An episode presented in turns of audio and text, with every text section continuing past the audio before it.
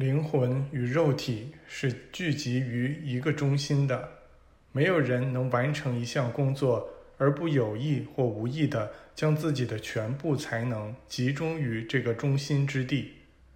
那是力量所在的地方，是人内在的基督，是至高无上之处。那人怎么会因争执、不和、罪恶或疾病而受苦呢？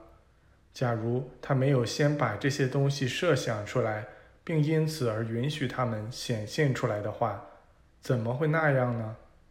如果他始终专注于那神圣的宇宙智慧之灵，就没有任何低级的东西能够渗入他的意识。通过把那个最高典范始终保持在自己智慧思想的清水中，人变成了上帝，在任何时候。他内在的声音都会给他可靠的回答。在意志背后存在着愿望。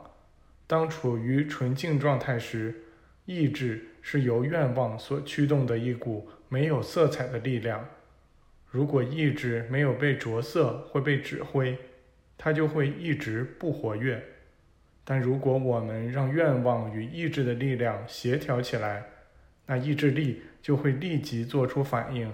并召唤百万雄师来执行他的指令，唯一的条件是这些指令得符合那神圣的和谐。有不可胜数的世界，但所有世界都出自一个唯一的神圣思想。这个思想的神圣法则便是不可能出错的神圣秩序，其造物可以自由决定是否服从于这个秩序。造物们可以制造出导致痛苦、不幸、仇恨与恐惧的混乱，他们可以造出这些东西来。那伟大的神圣本源呈现为一道金光，它并不遥远，它就居于你们自身之中。你们要让自己保持在它的光中，这样你们就将看清所有事物。首先，当你们表现自己时，要让自己的思想与那创造了这些世界的思想相连通，那带来和平的秩序应该从混乱的黑暗及混乱引起的大量苦难中浮现出来。当人们懂得了它与那一切美、一切力量、一切和平的本质思想是一体的时，他就会知道没有人能偷走他心中想要的东西。他将站在光中，把那本应属于他的东西吸引到自己身边。我的儿子，只让你想要的图景进入你的思想吧，而你想要的就是那神圣的真理。只去思考你心中的真正愿望吧，要知道它是最高尚的，并无害于任何人。它会立刻在大地上显现出来，并归你所有。这就是心想事成的法则。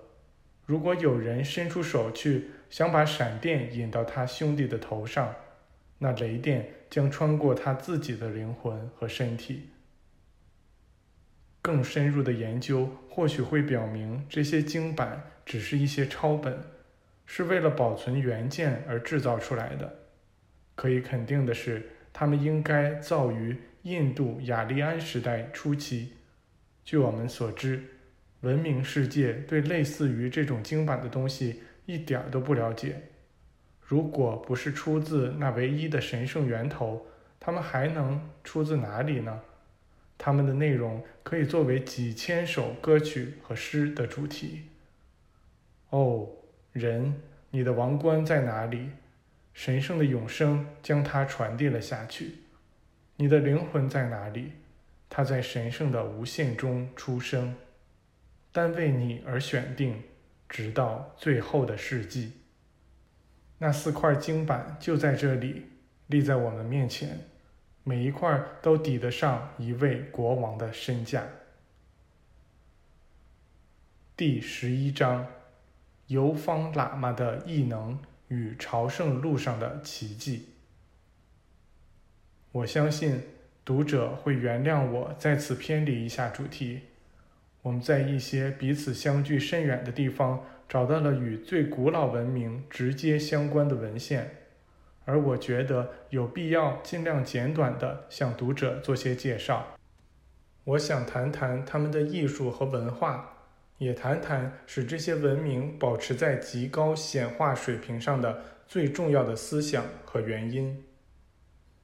现在只有极少的几个人群在继续践行那种高级生活方式。如果把他们的成就介绍给世界，那对于正走向文明上升曲线的一个新高峰的人类来说，这些人群就会在某种程度上成为一座座灯塔。但不知道少数人的错误在多数人的认可下，是否会再次吞没这个世界，并在一个巨大的时间周期里把大部分人拖入遗忘之中。